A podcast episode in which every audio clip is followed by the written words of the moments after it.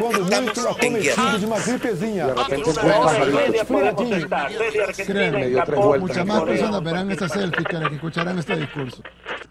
Bueno, bienvenidos al anteúltimo capítulo de De qué hablas. Hoy un poco diferente, con, con una estudiante de Uruguay, la primera no integrante de- del Colegio de China, así que por ese lado también vamos a tener este, experiencias nuevas. Gracias, Paula, por sumarte. Gracias, Blas. Eh, sí, yo fui al colegio de Armenia, soy uruguaya, eh, soy también la más vieja. me, me gradué, fui, a- fui al colegio de Armenia entre 2016 y 2018. Y bueno, y ahora estoy acá en Uruguay. Eh, antes de grabar el, el- capítulo, cuando estábamos hablando con Paula, a ver de, qué lo queríamos hacer y eso, y hablando un poco de, de nuestras experiencias, también me gustaría que cuentes cómo... Bueno, vos fuiste al cole de Armenia, este, y nada, qui- quis- quisiera que cuentes porque es un cole que todavía nunca apareció, creo que ni siquiera lo comentamos en los episodios, entonces está bueno darle a conocer nuevos colegios a la gente. Sí. El cole de Armenia también es un cole medio nuevo. eh, o sea, el de Changshu creo que abrió un año después, pero, pero sí es un colegio nuevo en la familia WLC. Es un colegio muy arraigado a, a la cultura del país. O sea, todos los, todas las personas que vamos al, al colegio de Armenia volvemos como unos fanáticos de Armenia que, digo, no tengo la bandera armenia en este momento en el cuarto, pero, pero siempre, siempre la tendría. Em, es un colegio, es más chiquito, es bastante chiquito, tiene dos- 200 estudiantes más o menos. Em, es un colegio que tiene mucha posibilidad de, de hacer un montón de cosas en la naturaleza y eso remarcó mi experiencia allá. Em, ¿qué más se puede decir del colegio? Nada, a mí me encanta. O sea, creo que todos, creo que todos terminamos siendo fanáticos de nuestros colegios de alguna manera u otra. O sea, los amamos y los odiamos, es un poco esa relación, ¿no? Sí, un tema que bueno, también se convierten en nuestras casas, entonces al principio está todo re bueno, este, está súper genial y después ya cuando salimos de la honeymoon phase, este, empezamos a poder ver las cosas malas. Y, y bueno, pero ¿cómo, o sea, ¿cómo te tocó, más allá del colegio, ¿no? tus, tus dos años en Armenia, yendo desde allá, desde Uruguay, ¿cómo, cómo te tocaron?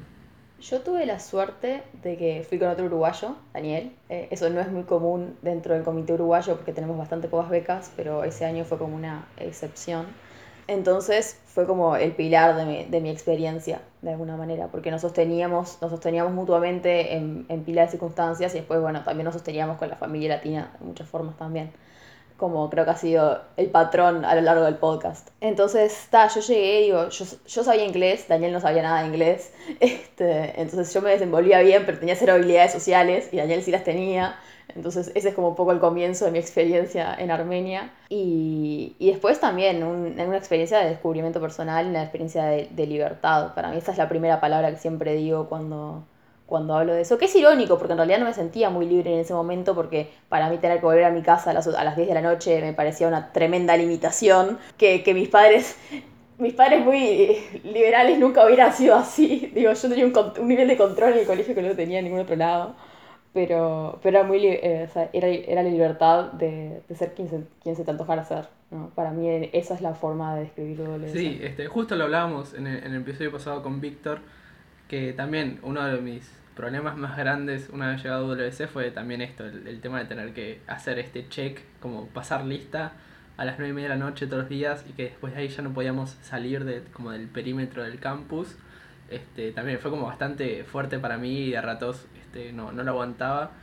Pero creo que también con lo que decís está la, la libertad de ser quien sos, que es una libertad como hasta más importante, a ver si podés salir, si podés cruzar una puerta o no a la noche, que creo que le pasa, bueno, no solo a nosotros como, como latinos, por el hecho de estar tan lejos de nuestras casas, es, es un patrón como bastante común en, en todos los estudiantes de WC. El hecho de, de que, nada, o sea, estás rodeado de gente como vos, de que en cierto punto también eh, como la línea del pensamiento, eh, algunas cosas coinciden y el hecho esto de por ahí estar lejos de nuestras familias o de ciertos mandatos que teníamos o por nuestras familias o por nuestros entornos en nuestros países, este, te permiten como... eh, nada, un tema que también hablábamos en otros episodios de, de descubrirte como cosas de tu identidad que por ahí nunca nos habíamos preguntado, que nunca habíamos vivido, este, y que está súper bueno atravesar. Y haciendo pie en esto que decías, o sea, al principio cuando te presentaste que también sos la más vieja, todos los que vinieron por acá somos graduados 2020, es decir que nada, terminamos ahora en mayo nuestras clases y recién ahora estamos empezando a ir a las universidades, este, donde sea que sean. Cuando hablaba con vos y estábamos preparando este episodio, vos me contaste, yo no sabía porque nos conocimos este año, que habías hecho, eh, bueno, ni siquiera un semestre, pero estuviste unos 3, 4 meses eh, en, una universidad de Estados Unidos y que decidiste volver. Y a mí me pareció súper interesante poder hablar de este tema porque nada, también se ve un poco qué es lo que me pasaba a mí cuando, cuando me iba y ahora cuando, cuando quedé en esta beca para Estados Unidos, también gente que conozco como, uh, bueno, tenés la vida hecha o qué, fácil, qué, qué, bueno, te fuiste. esos comentarios que desde afuera son como, parecen, parecen tener, estar llenos de buena onda y que a veces cuando uno los recibe son como, bueno, no. Sí, es como esa, esa cuestión de como ya llegaste, ya está, o sea, ya te, ya te fuiste a China, ya te vas a Estados Unidos, ya tenés todo lo que, lo que se puede querer. Y más en momentos en que, en que, bueno, bueno, en el continente en general se vive esta cuestión de irse para afuera, ¿no? De, de el cine. Si no les gusta el país, váyanse y todo eso, ¿no? Em, esa narrativa muy usual. Pero, pero sí, yo creo que mi historia, em, y que la compartimos, mi historia al, graduarme de WSA y que la compartimos varios, con, varios coaños también, es de, de, bueno, de intento y error, ¿no? Como de, que la falla es sigue siendo parte de la vida, que digo, UWS no te vuelve inmune a, que te pasen un montón de cosas y que un montón de cosas no funcionen. Creo que también yo le puse un montón de expectativas al adaptarme a otro lugar porque dije, bueno, me adapté a Armenia, ¿por qué no me voy a poder adaptar a Estados Unidos? Y bueno, y sucedió que no. Y en su momento fue como medio traumático. Todos esos dos años, o sea, hoy por hoy creo que puedo decir que estoy un poco establecida donde estoy pero, pero fue todo un proceso de duelo, el salir de WS, el entender cómo había cambiado mi vida, cómo había cambiado yo y cómo estaba mi entorno ahora. Y después ir a Estados Unidos fue un proceso de... Creo que tenía que ir a probarlo. Creo que yo no podía vivir con la idea de tuve la oportunidad de estudiar la Universidad de Estados Unidos y no la tomé, pero al mismo tiempo tenía que darme la cabeza contra la pared y decir, no, no es la, no es la opción que yo busco, no es la, la vida en comunidad que yo quiero, no es no era hacer lo que yo quería. Yo hoy por hoy soy una persona que, digo, estudio en la facultad, pero paso incontables horas con mi comité nacional haciendo cosas de WC, eh, participo políticamente, trabajo en otras eh, organizaciones de voluntariado, estoy involucrada en la comunidad en la que estoy. Y para mí eso era imposible hacerlo en, Estados Unidos, era imposible sentir que yo estaba aportando a algún lado a, a la realidad que me, que me rodeaba, porque era como una burbuja de una universidad y no sentía que tuviera la posibilidad de conectar con el resto. Y a su vez no sentía que las cosas que estuviera aprendiendo fueran como relevantes para mi realidad, como que me aportaran en, lo, que me, en lo que yo buscaba que me aportaran. Y también aprendí que hay ciertas veces que hay ciertas cosas que uno simplemente no puede luchar. Por ejemplo, el hecho para mí de vivir en un lugar en que se pone, en que se pone el sol a las 4 de la tarde. No pude con eso. y está. Y bueno, hay que aceptarlo. Em, y bueno, también hay otras realidades del país que también son, eh, son distintas, culturas distintas, y que a veces las idealizamos de acá. Yo no las idealizaba mucho, yo iba bastante peleada ya con la cultura estadounidense, como no, no era una cuestión que, que me emocionara el vivir con, al lado de un Walmart lleno de, de cosas, que en realidad tampoco vivía al lado porque vivía muy lejos, estaba en una isla, pero...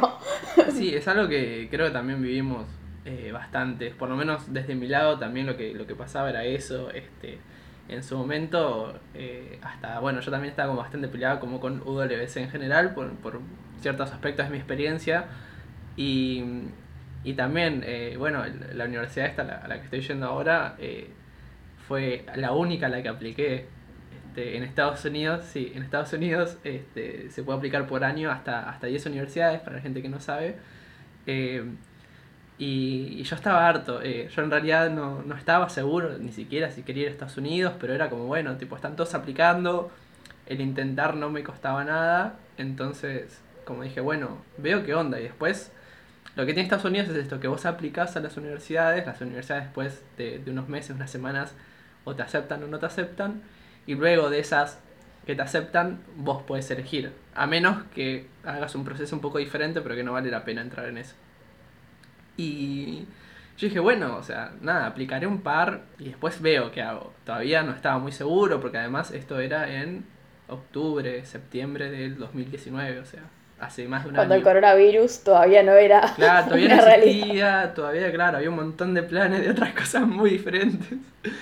Y nada, de cuestión que eh, nosotros en el colegio teníamos estos como consejeros de universidades. Y cuando voy y empiezo a tener como mis sesiones o mis primeros encuentros, yo tenía tres requisitos que sea en una ciudad grande o una ciudad, porque después de China yo necesitaba volver a una ciudad grande como Buenos Aires, este, necesitaba el movimiento de, la capital. Eh, bueno, claramente el tema de, la beca era algo dado por hecho.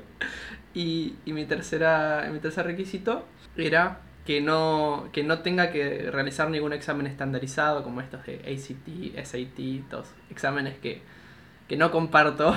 Entonces, nada, esos eran mis requisitos. Terminé contando tres. Las, deadlines de aplicación eran diferentes.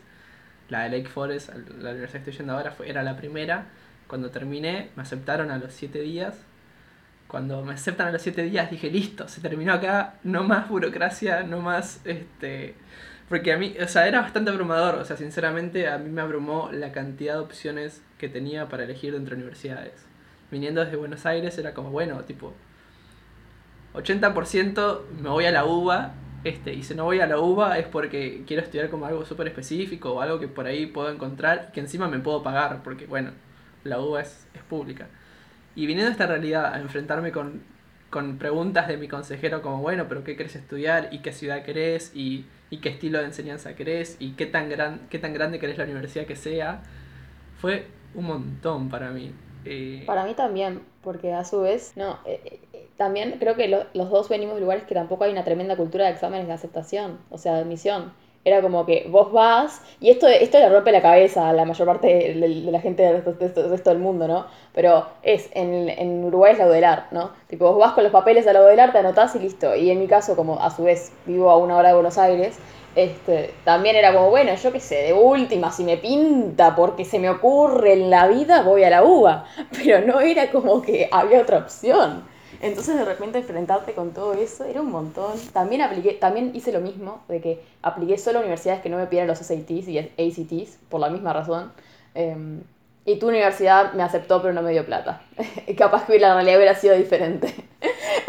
sí, y nada, era como bastante abrumador y y es cierto esto, ¿no? De, de, que, bueno, tipo, tal vez hay cosas que, que no funcionan. O sea, yo, bueno, todavía no viajé, todavía no sé si se voy a funcionar. O sea, las clases, la verdad, este semestre, justo te lo contaba antes de empezar a grabar.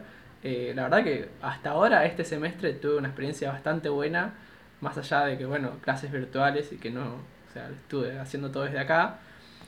Pero, sinceramente, yo hasta último momento no sabía si me iba. Este eh, y más cuando tuve que volverme por el tema del coronavirus. Esa fue como una crisis tremenda para mí, porque bueno, ya lo conté, este, que nos tuvimos que ir de la nada, que no nos pudimos despedir, entonces yo estaba como enojado con el mundo.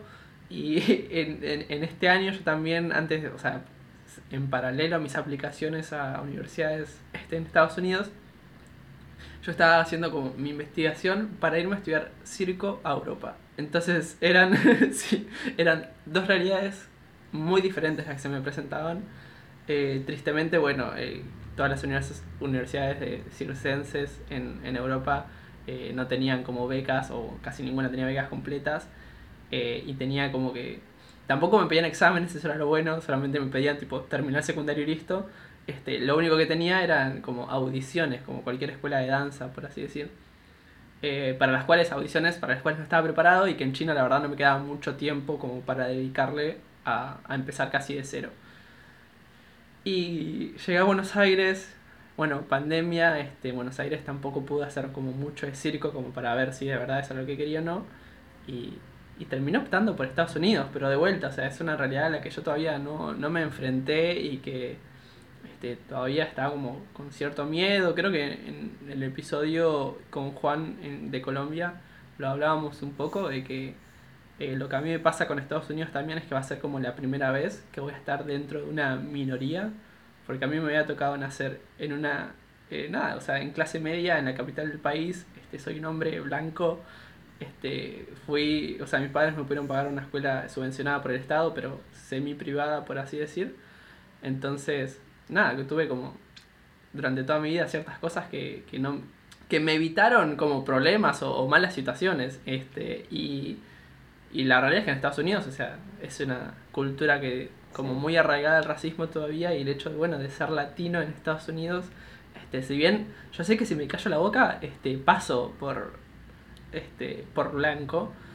Pero bueno, o sea, es como que todavía tengo un poco este miedo. eh, entonces, nada, o sea, yo todavía no me fui. Por ahora está todo bien, pero tampoco sé esto si va a funcionar o no. Y es como un mensaje bastante importante, creo, de, de- porque me han pasado gente que, o sea, que no me conoce y que me dice, ah, che, que estás, estás estudiando acá o algo así, que me tocó conocer este año. Y cuando les digo, no, bueno, en realidad esto, esto, me estoy yendo a Estados Unidos, el típico comentario es, bueno, Te miran claro, con otros uy, ojos. tipo, tenés la vida solucionada, tipo, te vas a Estados Unidos, que no sé qué, es todo muy como, listo, te fuiste, ya está. Y Y aparte también toca explicar, es como, ah, sos un cheto. Ah, también. Y quiero usar esa palabra porque se... No, que en México sería fresa o, o lo que sea, pero básicamente una persona de nivel eh, socioeconómico alto que puede costearse un Ukidin, ¿no? este, y entonces es como, no, porque yo soy becado, porque me dieron esta beca y tenés que explicar la historia de tu vida. Y, y también es una barrera que se genera acá. Pero sí, a mí lo que me pasó en Estados Unidos no fue tanto por cómo me recibieran, sino tal, tal vez como yo recibí la cultura. Como que yo no me sentí particularmente discriminada. Yo también soy más blanca que un papel. En este momento me estoy mimetizando con el fondo de mi, de mi cuarto. Em, sino el... Porque, porque digo, bien, no, no me sentí discriminada ni nada por el estilo, pero tampoco me sentí eh, acogida porque no sentí que fuera una cultura particularmente hospitalaria y eso sí es una, un shock total y to- el total opuesto de Armenia porque creo que hay pocos lugares tan hospitalarios como esa zona del mundo. Em, entonces, como entrar a una cultura individualista, o sea, en Uruguay yo eh, la manera en que estudio es compartiendo todo apunte que yo tengo con mis compañeros, ¿no? Como que hay un sentido colectivo de, no, no, no tenemos, somos como muy laid, back, sería la palabra en inglés, como gente muy relajada, como para estar compitiendo con el de al lado respecto a lo que estás haciendo. Sinceramente a nadie le importa. Y menos en una universidad, menos en las culturas de universidades públicas que creo tanto Argentina como Uruguay tienen, de tenés que terminar la carrera y la tenés que terminar cuando más o menos la puedas terminar. Y si te vas a pasar 10 años de la UBA, te pasás 10 años de la UBA.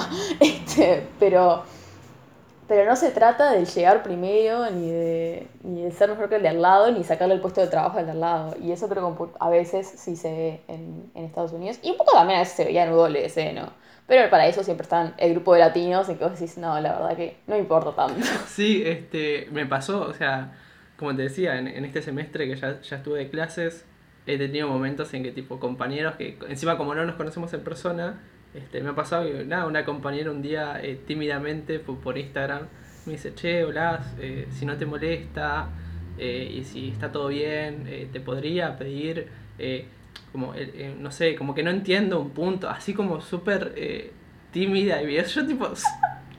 Me acuerdo que, o sea, para, para molestarle por, por un tema también de cómo yo le puse no, este, así nada más.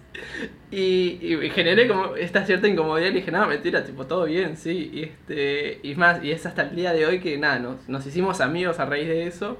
Este, y hace poco como que me quiso volver a pedir algo.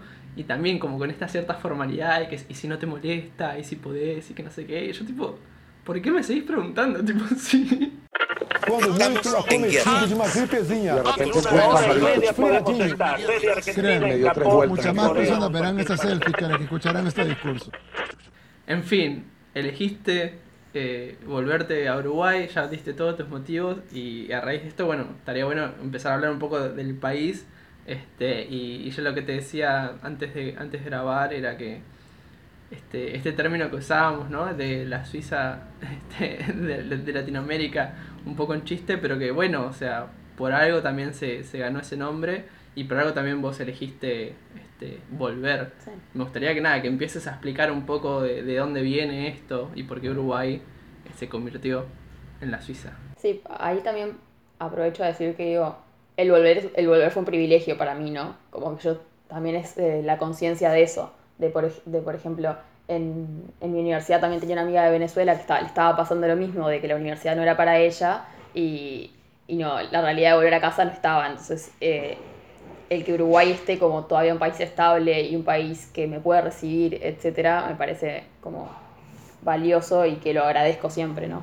Em, pero sí, eh, la etiqueta de la Suiza de América ya no sé si es una etiqueta que en realidad nos pusieron de afuera o nos encanta usar a veces según a qué, según a qué sector de la población uno pertenezca. A mí me gusta mucho usarla de forma irónica y a su vez ya se convirtió en un chiste entre mis compañeros de WLS porque Daniel, mi coaño, lo usaba a veces, entonces él firmaba todo después como el suizo o no sé qué, eh, por, por un chiste, ¿no? Porque surge a comienzos del siglo XX cuando en Uruguay tenemos a un presidente que se llamaba Valle Ordóñez que promulgó muchas leyes muy progresistas y, separó la iglesia del Estado. ¿no? Entonces, eso es una de las cosas que hacen que Uruguay eh, se diferencie en ciertas circunstancias con otros países de Latinoamérica, porque la iglesia no ha tenido su peso, ni la religión en general ha tenido su peso en las políticas de Estado.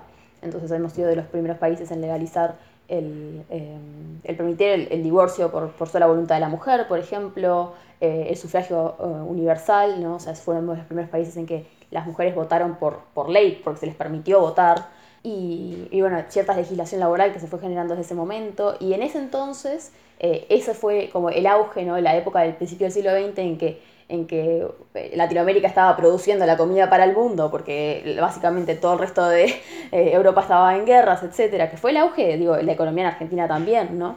Em, pero en el caso de Uruguay, la realidad de ser un país pequeño entre, entre dos países muy grandes, sumado a su política exterior, Uruguay tiene una política muy neutra, de la misma manera que Suiza, ¿no? Como Uruguay rara vez toma partido en, en conflictos internacionales, etc. Y todo esta, este beneficio, este estado benefactor, como que le valieron ese título. La cosa es que los uruguayos también somos muy nostálgicos, ¿no? O sea, celebramos el Día de la Nostalgia. Entonces, eh, es muy bizarro eso, pero bueno. Pero entonces es como una etiqueta de la que también mucha gente se agarra y a veces también ahora se agarra como desde un lado de lo conservador, ¿no? Lo que solíamos ser antes. Pero a mí me parece como un buen punto de partida para explicar cómo es que hoy en día en Uruguay se pueden, se siguen dando esas circunstancias de leyes muy progresistas, de que, de, de por ejemplo, la ley del aborto, que acá es legal desde 2014, si no me equivoco. Eh, y otras tantas leyes, pero te dejo a vos preguntar. Eh, no, o sea, lo, lo, que me interesa es esto. Eh, nada, también como con 20 años hubo cosas que, que, no están en mi memoria, sino que las, las, he estudiado, las he leído por, interés. Y, y, después, bueno, también un tema de, del cambio de, Latinoamérica, ¿no? Como de este... como el nuevo levantamiento, por así decirlo, no me sale la palabra en español, este, estoy con Rice, como de esta nueva derecha este, la nueva ola. Sí, que sí, como una nueva ola de que, bueno, eh, después de tantos años todo se volvió y bueno, ahora, Uruguay, te, bajo el mandato de la calle Pou, te quisiera saber, saber también cómo, cómo lo sentís vos. Uf, hay un montón para decir ahí. Para, en principio, digo, hay un sesgo, a mí yo estudio filosofía y entonces no puedo, no puedo no intentar presentar un argumento de manera objetiva, pero sé que no tengo objetividad en esto, así que voy a aclarar que mi sesgo es de izquierda. Eh, yo milito en el Partido Frente Amplio, ya, te lo había contado. Em, entonces, claramente, feliz con la calle Pou no estoy. pero, pero sí, de vuelta, como Uruguay es un país muy moderado, no, no llega a ser Bolsonaro, ¿no? Eh, sí tenemos como sus lindas em, extremas, de, sí hay presencia de la extrema derecha, porque la calle Pou ganó, nosotros tenemos eh, sistema de balotage, ¿no? entonces sin el 50 más 1% de los votos una persona no gana, y la calle Pou estuvo muy lejos de llegar a eso con su partido, que es el Partido Nacional, pero se alió con otros eh, tres o cuatro partidos. Eh, uno de ellos de extrema derecha, militarizado, eh, que, que bueno, cada día sale un caso distinto de abuso de poder de ese partido. Él asumió en primero de marzo de este año, entonces como que hablar de su mandato y hablar de la pandemia como que van muy de la mano. Si vamos a juzgar por cómo ha llegado Uruguay hasta la pandemia, bueno, la realidad es que hemos sido bastante privilegiados hasta ahora que estamos con un segundo brote importantísimo.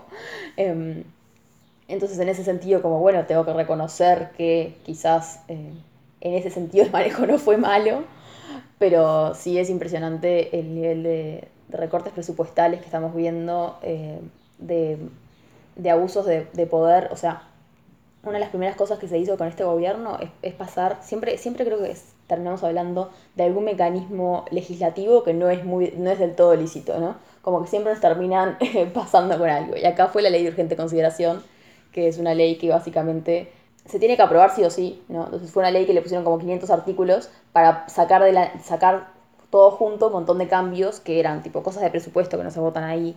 Eh, se recorta presupuesto, se aumenta la represión policial, se le quita eh, fondos al, arte, al Sistema Nacional de Cuidados, a la educación, etcétera, etcétera. Pero bueno, como tenemos una pandemia, eso es el centro de, la, de, la, de la atención, ¿no? No sé cómo, cómo presentarlo de manera justa, sinceramente.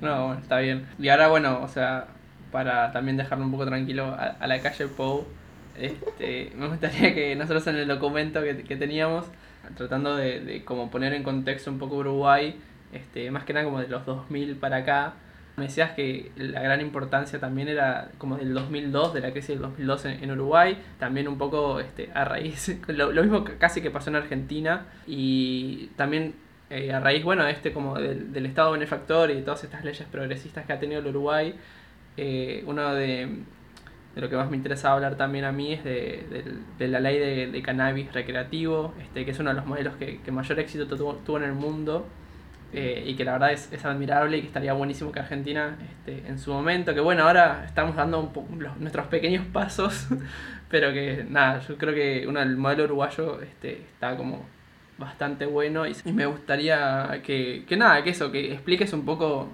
no detalladamente, pero que, que trates de explicar a la gente cómo, por lo que pasó Uruguay desde, desde el 2002 hasta, hasta ahora. Sí, porque hemos salteado desde principios del siglo XX hasta los años de ahora, pero para poner un poco lo que es en el medio, que eh, antes tuvimos una dictadura militar, crisis, etcétera, todo lo que le pasa al país de Latinoamérica.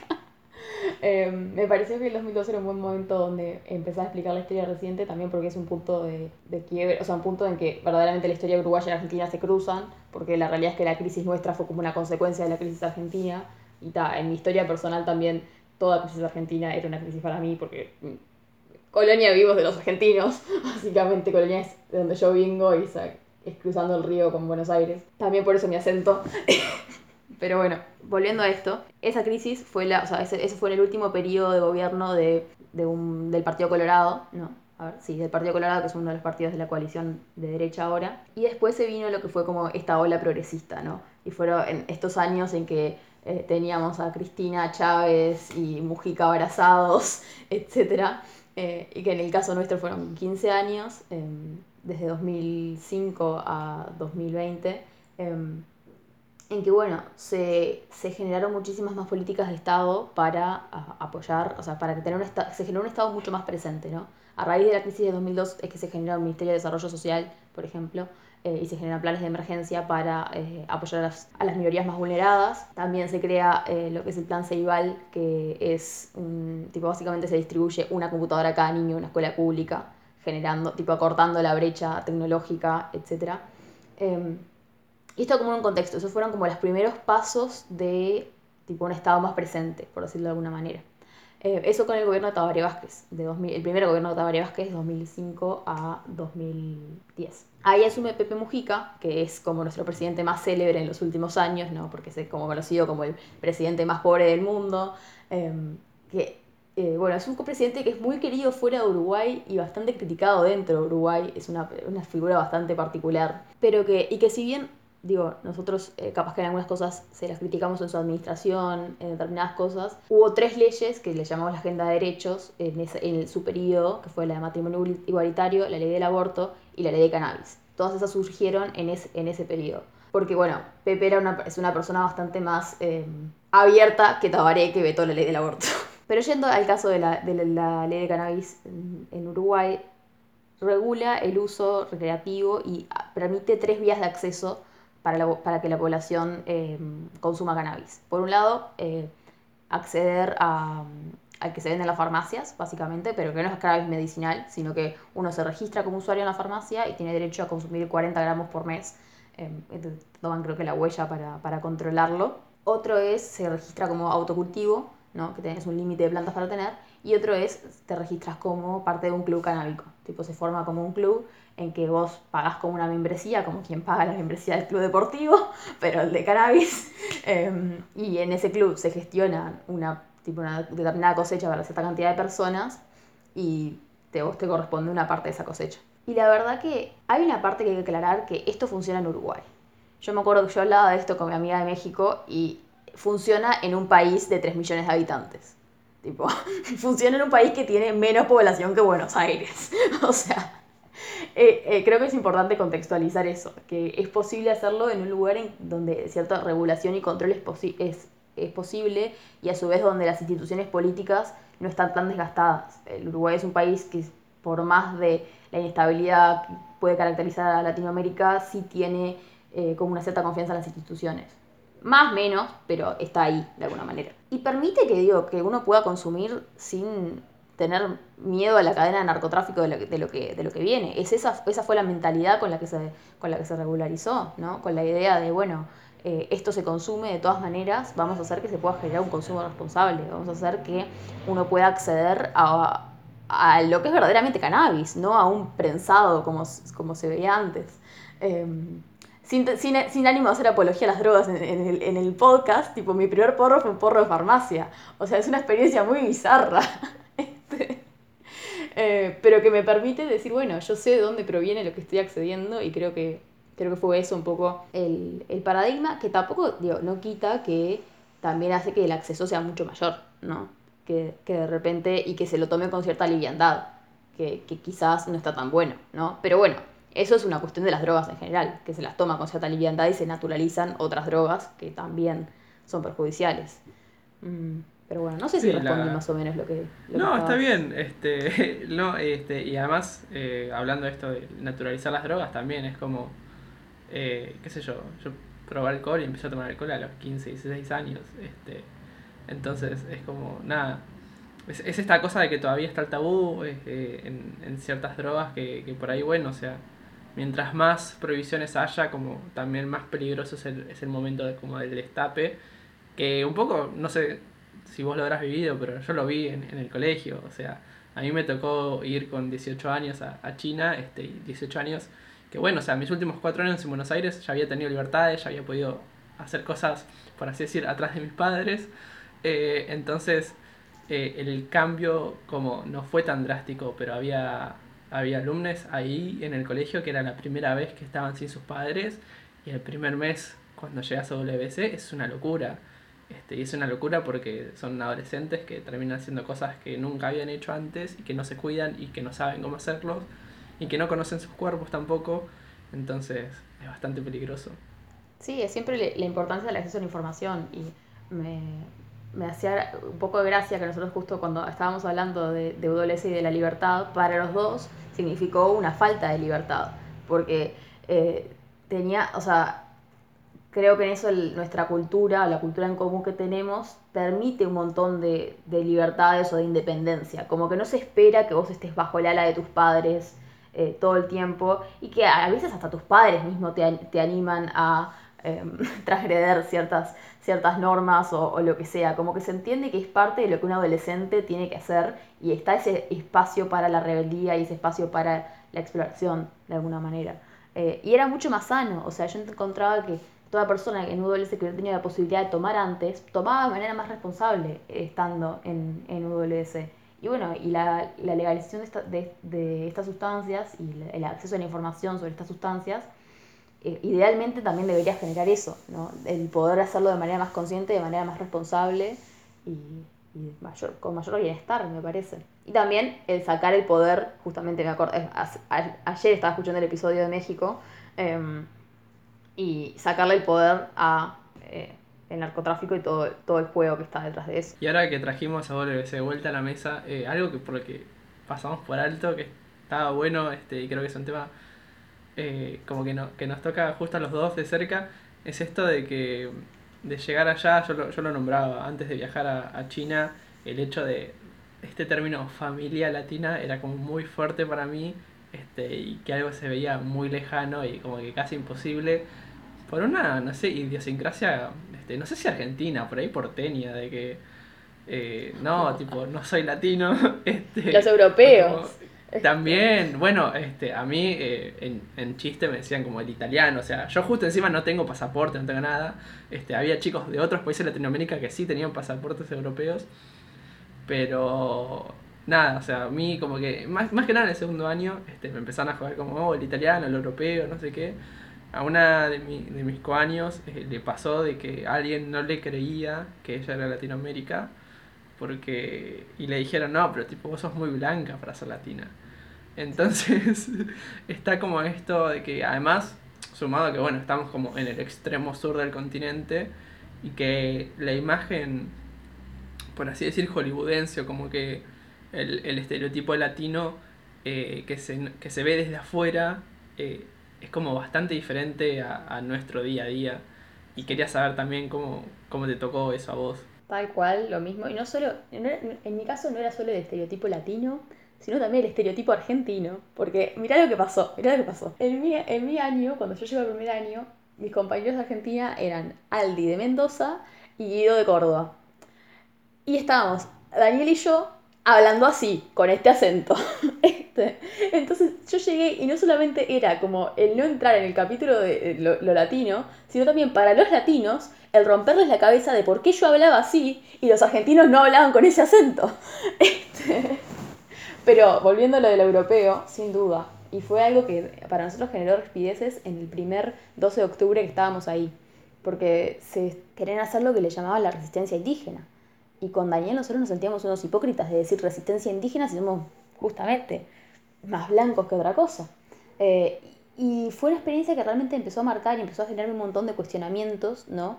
Y de poder eh, consolidar, no sé si consolidar, pero eh, conciliar, conciliar las distintas eh, contradicciones que todo te trae, ¿no?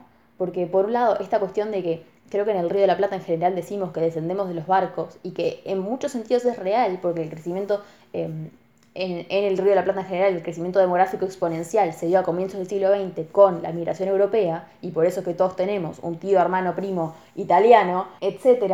O sea, no es mentira, no es, no es mentira que gran parte de nuestra cultura se genera en torno a eso y, y, que no, bueno, en Argentina sí, pero en Uruguay verdaderamente no tanto, el legado indígena como que se pierde y uno se queda como, bueno, un niño blanquito en medio de, como no sé, como muy lejos de todo lo que, de todo lo que se espera que uno sea. Pero ta, para mí fue sin duda igual una experiencia para, para conectar con esa identidad. Porque más allá de que para mí había como una idea de lo que era latino, también yo tenía muchas ansias de explorar eso. Y al principio como que sentía que no podía conectar y, y después nada que ver, como que, que fue, fueron mi sostén. Y era, o sea, y realmente el término familia es el que más me gusta, porque las familias también tienden a ser muy disfuncionales y creo que eso de alguna manera nos describía. Nosotros éramos siete más o menos en nuestro, en nuestro año.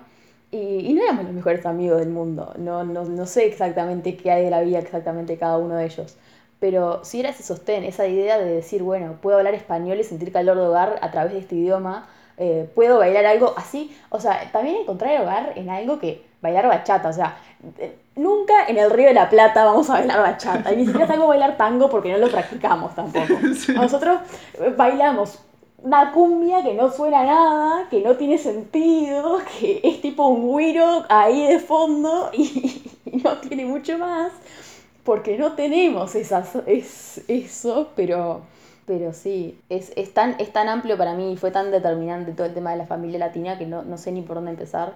También fue un sostén en Estados Unidos, o sea, en Estados Unidos yo hay, muy, hay cosas que realmente, bueno, que no rescato como ya dije, pero una de las cosas que me quedó fueron mis amigas latinas, fue como esa idea de poder encontrar hogar en todos lados y también la ironía de que sea a través de un idioma colonizador, ¿no?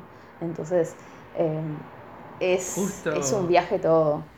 Justo me diste Pero... el pie de algo que quería comentar, que como hablábamos, ¿no? Estas, estas crisis, como estos repensarnos este, una vez que estamos en WC, eh, a mí me pasa que, bueno, o sea, no tengo pasaporte, nada, por un tema de que eh, mi, mi ascendencia europea es, es, como bastante vieja, no es como de, la, la, de las últimas oleadas, de por ahí, tipo, hay gente de mi edad que tiene nuestros abuelos, este, Sí. No, porque mi abuelo es italiano, mi abuelo es francés, no sé qué.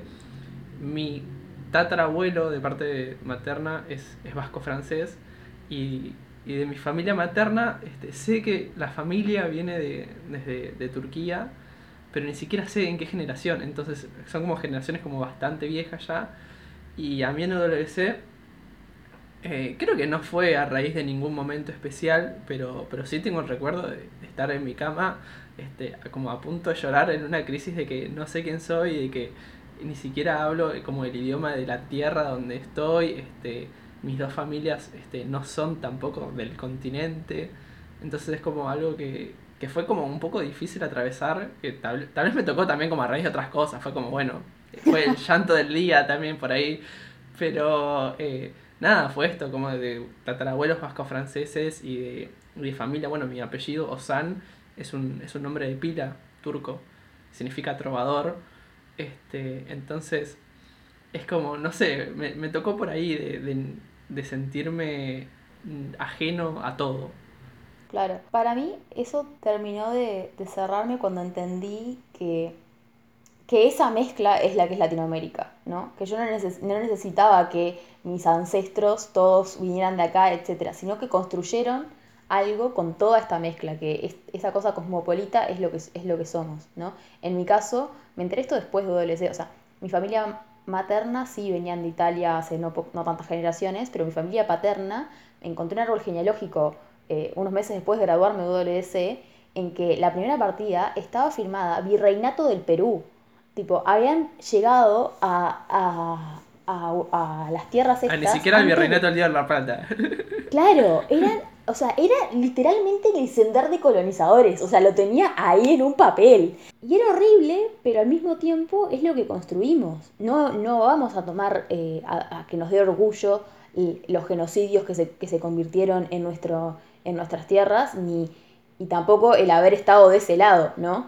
Pero no quita que nosotros sí pertenecemos y, y que tenemos que ubicarnos, ¿no? Porque hay ciertas, hay ciertas luchas que entiendo que no me, que no me involucran de alguna manera, que no todo, que, o sea, que la causa latinoamericana tiene muchas causas dentro de sí, eh, y que hay que correrse al costado en, en algunas cosas, pero que, que no quita que aunque no sepa bailar salsa, aunque no, no hable ningún idioma latino, latino no, latino justamente así, aunque no hable ningún idioma indígena, sí pertenecemos. Y también entender la diversidad, creo que para mí, en mi segundo año tenía más gente de Sudamérica, entonces se, se sentía eso, ¿no? Como esa realidad del sur del sur a, a el centro y, y- el norte, ¿no? Como entender la diversidad mismo dentro de nuestro continente y sentirse bien con eso, la verdad, porque tanto que nos han intentado separar, que, que podamos encontrar los puntos en común y construir nuestra propia historia, también creo que eso era un poco lo que vos eh, me ponía a escuchar lo que buscabas con el podcast de, de, de ser nosotros los que decimos, los que, los que contamos nuestra propia historia y que no sea eh, Latinoamérica este, este conjunto de drogas y música, este, sino de, de poder decir somos todo esto y más. Sí, este, creo que es súper importante. Yo también comparto de que, bueno, o sea, a raíz como de esta crisis que yo tuve y todo eso, eh, fue, bueno, sea, soy esto, este, y después también darme cuenta de que a mis amigos por ahí les pasaba lo mismo, o que también todos veníamos de acá, de allá, y, y todos en, en su mayor y menor medida estábamos pasando un poco lo mismo y buscábamos, no sé, tratar de, de entendernos también. Pero bueno, gracias, Paula. Fue una charla muy linda. este, al fin, una tocayo Gracias a uruguaya. Este, y, y nada, eso, gracias por sumarte. Pensarán medio ladino o que vivo borracho de vino. Quieren hacerme creer estos cretinos que los uruguayos